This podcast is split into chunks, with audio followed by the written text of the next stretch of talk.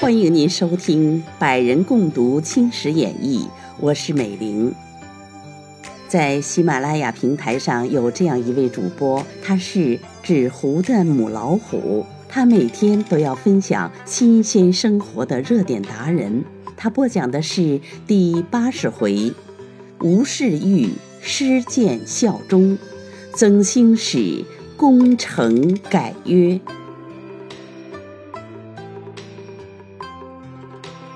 却说当时施剑的忠臣，乃是甘肃高阳人吴可读。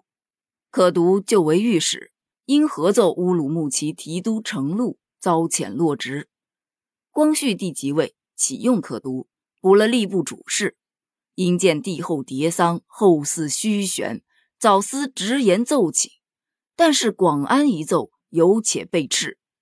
自己本是汉人，又系墨志威严，若欲奏成大义。必遭严谴，且吏部堂官也必不肯代奏，于是以死相要，将遗折呈交堂官。堂官谅他苦心，没奈何，替他代奏。当有两宫太后斩阅道：“奏唯以一死气请一旨，欲定大统之规，以避今生终爱事。且罪臣闻：治国不讳乱，安国不忘危。”危乱而可惠可望，则尽苦口于尧舜，为无极之呻吟；臣隐患于圣明，为不祥之举动。罪臣前因言事激愤，自甘或斩或囚。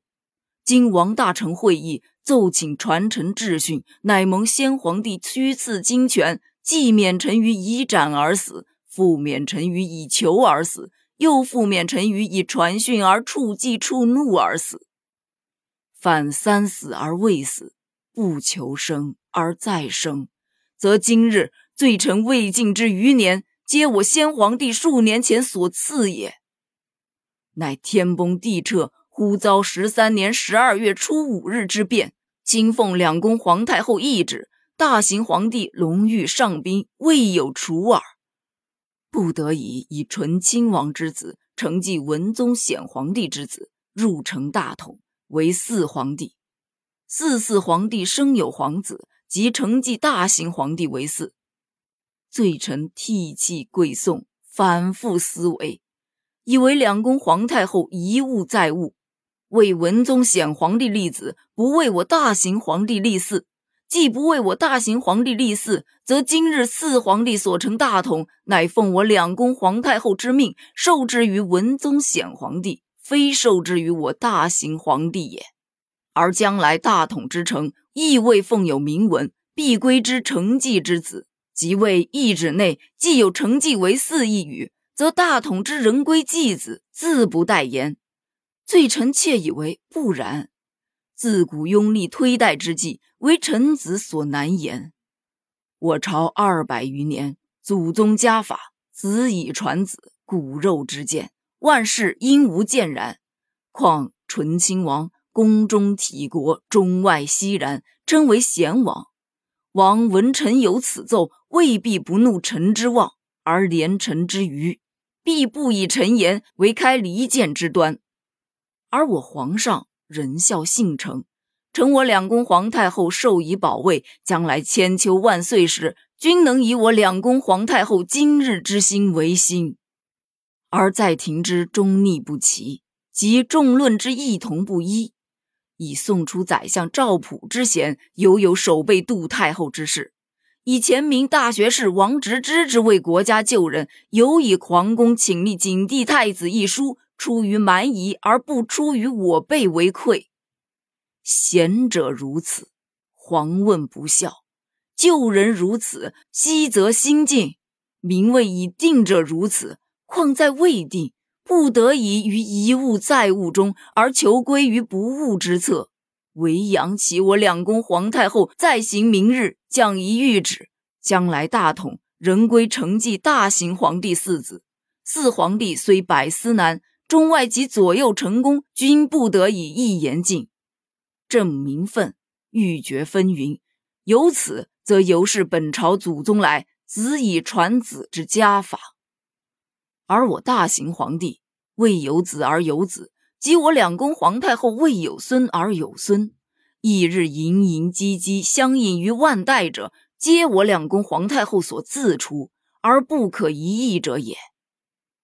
罪臣所谓一物再物，而终归于不物者，此也。彼时罪臣即以此意拟成一折，呈由督察院转递。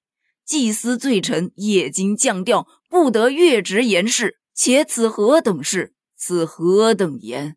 出之大臣、重臣、轻臣，则为之深谋远虑；出之小臣、疏臣、远臣，则为轻易妄言。又思在庭诸臣中道罪著者，未必即以此事为可缓，言亦无益而治之，故罪臣且留以有待。即罪臣以查办废园内蒙恩圈出引荐，奉旨以主事特用，人复选授吏部。二来又已五六年矣。此五六年中，环顾在庭诸臣，仍未念及于此者。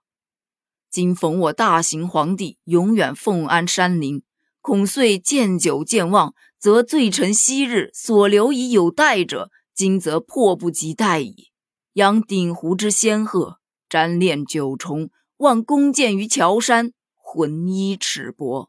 仅以我先皇帝所赐余年，为我先皇帝上启懿旨于我两宫皇太后之前，为是临命之身，神志冒乱，折中词意未克详明，引用率多遗忘，不及前此未上一折一二，善写又不能庄整。罪臣本无古人学问，岂能似古人从容？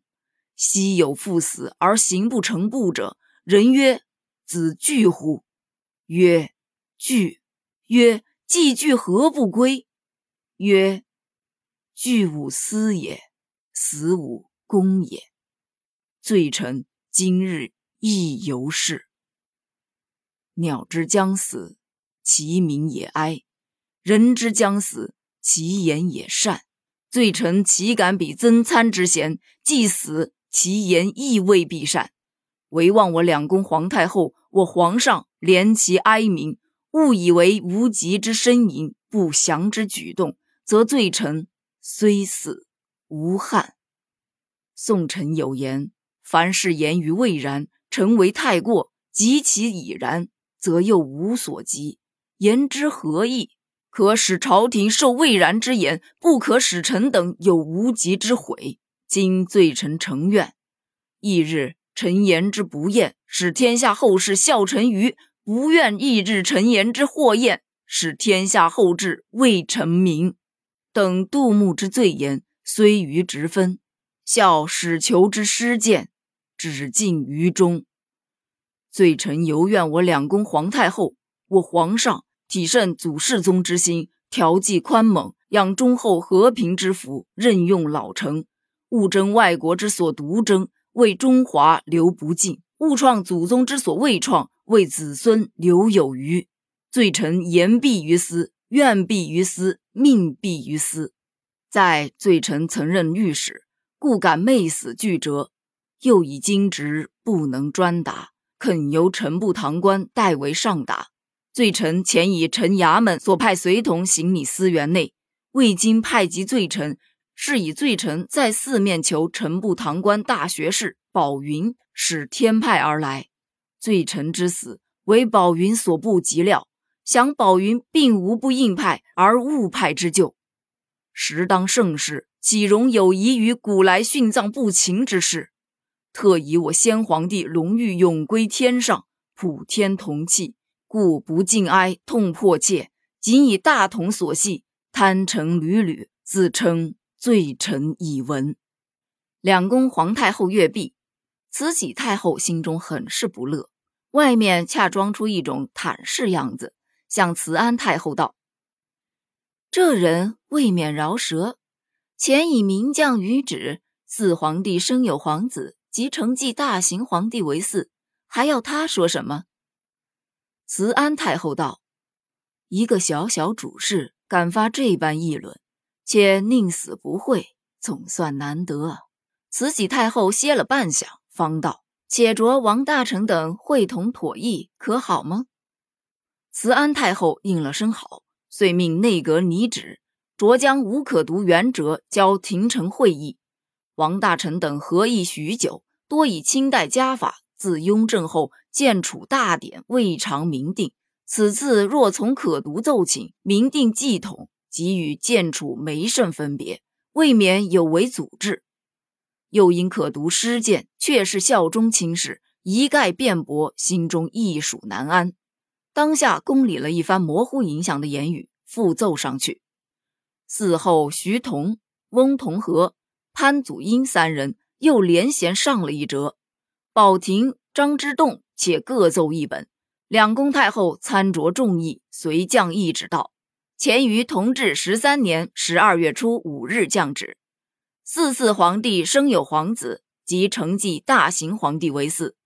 原以将来继统有人，可为天下成民之望。帝我朝圣甚相成，既为明定储位，义训昭垂，允以万世遵守。是以前降谕旨，未将继统一节宣誓，具有深意。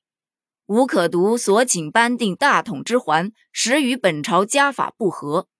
皇帝受穆宗义皇帝托付之重，将来诞生皇子，自能胜选元良，暂承统序，其继大统者，为穆宗义皇帝四子，守祖宗之承宪，使天下以无私。皇帝亦必能善提此意也。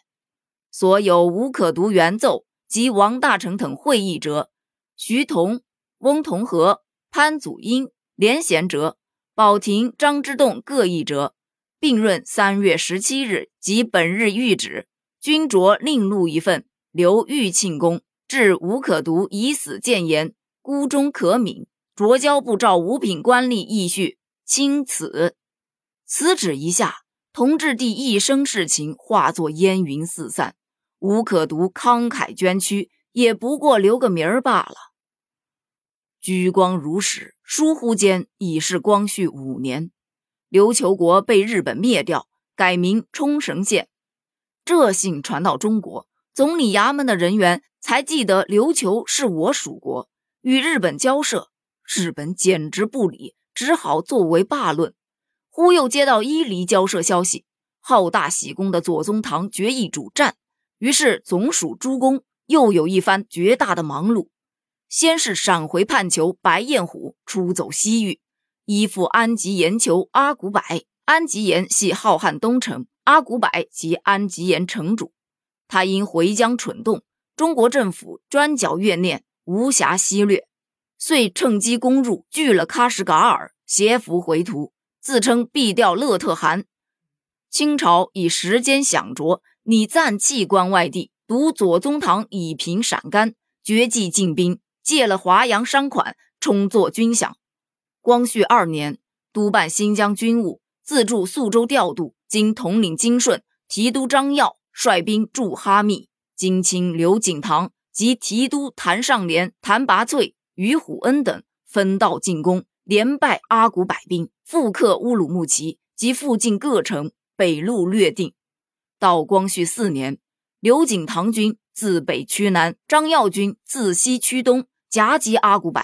阿古柏想走回安吉延，奈浩瀚全国统被俄罗斯占夺，欲归无路，养药而亡。指阿古柏长子伯克胡里上据英吉沙尔、卡什格尔、叶尔羌和前四城，白彦虎又窜往依附，誓欲景堂等进剿，胡里不能抵御，皆白彦虎遁入俄境，难怒一平。左宗棠既封二等侯，刘景堂加封二等男。随征将士统邀蒋旭，至新疆西北有伊犁城，地位饶沃。俄人趁乱进来，把伊犁占去，扬称帮中国暂时保管。至回乱已平，清政府欲索回伊犁，遂派吏部侍郎从后出使俄国，逼他全权商办伊犁事宜。这位崇经使素来胆怯，天津教案已见过他的伎俩。清朝还认识专队能手，要他前去办理这案。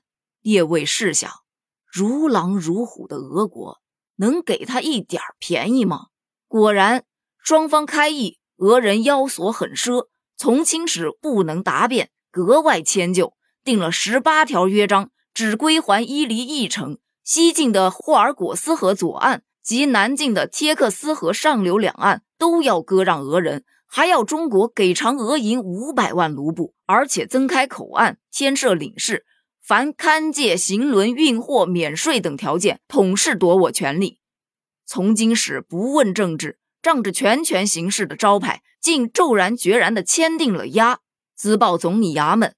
王大成等把约文细阅，统说是不便照行。当下有一般意气消凌、文采焕发的言官，洋洋洒洒挥成千万言，奏文两宫。最厉害的是请诸从后，仿佛是从后一诛，俄人即可下岛。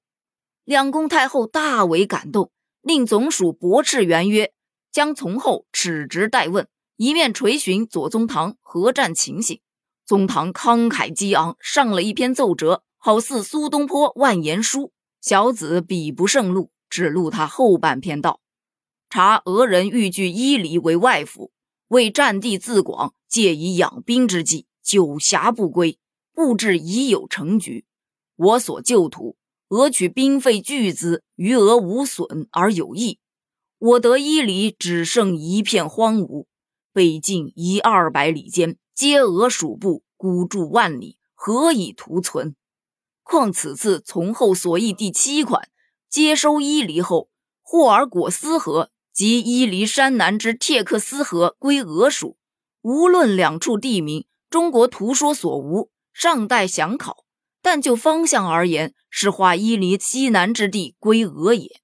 自此伊犁四面，俄部环聚，官军接收，堕其肚内，故不能一朝居耳。虽得必失，拥有幸乎？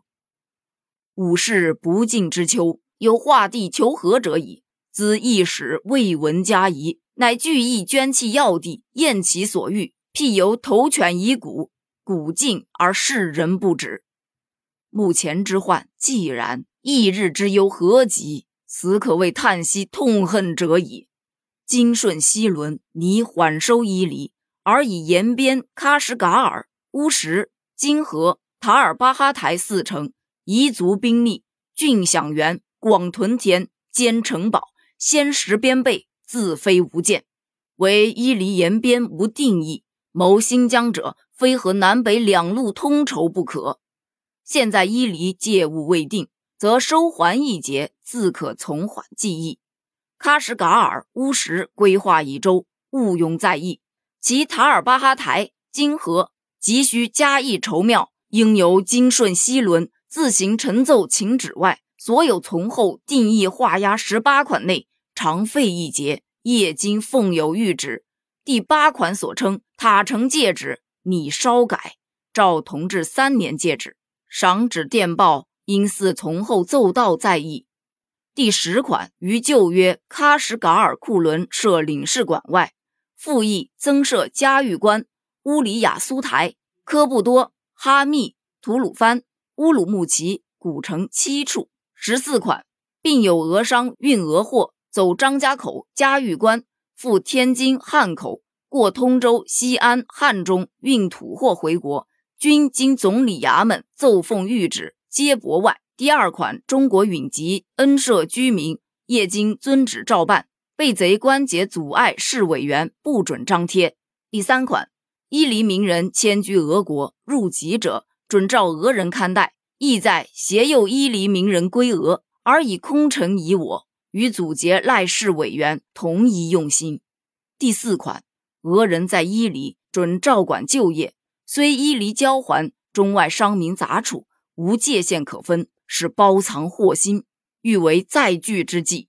致商务允其多设口岸，不独夺华商生理，且以起蚕食之机。总理衙门原奏，筹虑深远，实以牵系必周。欲止允行，则实受其害；先允后藩，则屈人在我。应设法挽回，以为全局。借为邦交之道，论理亦论事。本山川为江所，界划一定，截然而不可逾。彼此信义相持，垂诸久远者，理也。至争城争地，不以玉帛而以兴荣，彼此强弱之分，则在势而不在理。所谓势者，和天时人事言之，非仅直为壮而屈为老也。俄据伊犁，在咸丰十年（同治三年）定界之后，就赴中国与中国名人杂处各部落，被其胁诱。俄官即视为所属，借以四其平陵。俄之取浩瀚三部也。安吉延未为所病，祈求阿古柏为俄之逼，率其部众陷我南疆。我赴南疆，阿古柏死，逆子窜入俄境。俄乃任安吉延为其所属，欲借为侵占回疆受地之根。现冒称喀什噶尔驻居之俄属，本随帕夏而来之安吉言于众。俄之无端冒为己属，时与交还伊犁，人留附据地部，同一居心。观其交还伊犁，而人所南进西进属俄，其诡谋其仅在数百里土地哉？借物之必不可许者，此也。俄商志在贸易，本无意图；俄官则欲借此为通西于中之计，其蓄谋甚深，非仅若西洋各国只争口岸可比。就商务言之，俄之初意只在嘉峪关一处，此次乃一及关内。并亦及秦、蜀、楚各处，非不知运脚繁重，无利可图。盖欲借通商，便其深入腹地，纵横自肆，我无从禁制耳。嘉峪关设领事，容尚可行。至喀什噶尔通商一节，同治三年，虽约事办，岂未举行？此次借物未定，孤从缓意。而乌里雅苏台、科布多、哈密、吐鲁番。乌鲁木齐、古城等处广设领事，欲因商务漫及地方，化中为俄，断不可许也。此商务之宜，设法挽回者也。此外，俄人容纳叛逆白彦虎一节，崇后曾否与之理论，无从悬揣。因似其复命时，请旨确训，以平和议。成为俄人自占据伊犁以来，包藏祸心，为日久矣。时以官军势弱，玉匡荣权入伊犁，献之以为治。既见官军势强，难容久拒，乃借此个案未结以缓之。此次崇后全权出使，俄城部策先以义辞之，知此获之，复多方破促以要挟，其意盖以俄于中国，未尝召起战端，可见直中国主战者之口。又复中国进货验兵。未便及与决裂，已开边信，而崇后全权出使，便宜行事，又可牵制江臣，免生异议。是臣今日所霹雳上臣者，或尚不在俄人意料之中。当此时事纷纭，主忧臣辱之时，苟心知其危，而复依为其见，其忧独以负朝廷，单便安而误大局。臣具有天良，岂宜出此？就事事次第而言，先知以议论委婉而用机，次之决战阵坚忍而求胜。臣虽衰庸无嗣，敢不免瞻。两宫太后一议，特遣世袭义勇侯出使英法大臣。大理寺少卿曾纪泽使使俄改约，并命整顿江海边防。北洋大臣李鸿章筹备战舰。山西巡抚曾国荃调守辽东。派刘景堂帮办西域军务，加吴大称三品清闲，另赴吉林督办防务。敕彭玉麟操练长江水师，启用刘铭传、鲍超一班良将，内外忙个不了。俄国亦派军舰来华，游弋海上，险些要开战仗。亏得曾袭侯足智多谋，能言善辩，与俄国外交大臣布策反复辩难，弄得布策无词可答。只是迂着原约，不肯多改。巧值娥皇被刺，新主登基，令布策和平交涉。布策始不敢坚持原意，两边重复开谈，足足议了好几个月，方才妥洽。既改前约共七条：一、归还伊犁南境；二、卡什噶尔借物不据从后所定之界；三、塔尔巴哈台借物照原约修改；四。嘉峪关通商照天津条约办理，西安、汉中及汉口字样均删去。五、废松花江行船至博都那专条。六、仅许于吐鲁番增议领事，其余缓议。七、俄商至新疆贸易均改不纳税为暂不纳税。此外，添续卢布四百万元。签约的时候已是光绪七年，虽新疆西北的边境不能进行归还，然把从后议定原约改了一半。也总算国家鸿福，使臣才聚了。沿江沿海一律戒严，改新疆为行省，依旧是生平世界，浩瀚乾坤。王大成等方逍遥自在，享此雍雍后福。不意宫内复传出一个凶号，说是慈安太后骤崩。小子曾有诗咏慈安太后云：“聘姬本是借私臣。”何得宣人欲一真？十数年来同训政，慈安遗则尚如春。这号一传，王大臣很是惊愕。毕竟慈安太后如何骤崩，且至下回分解。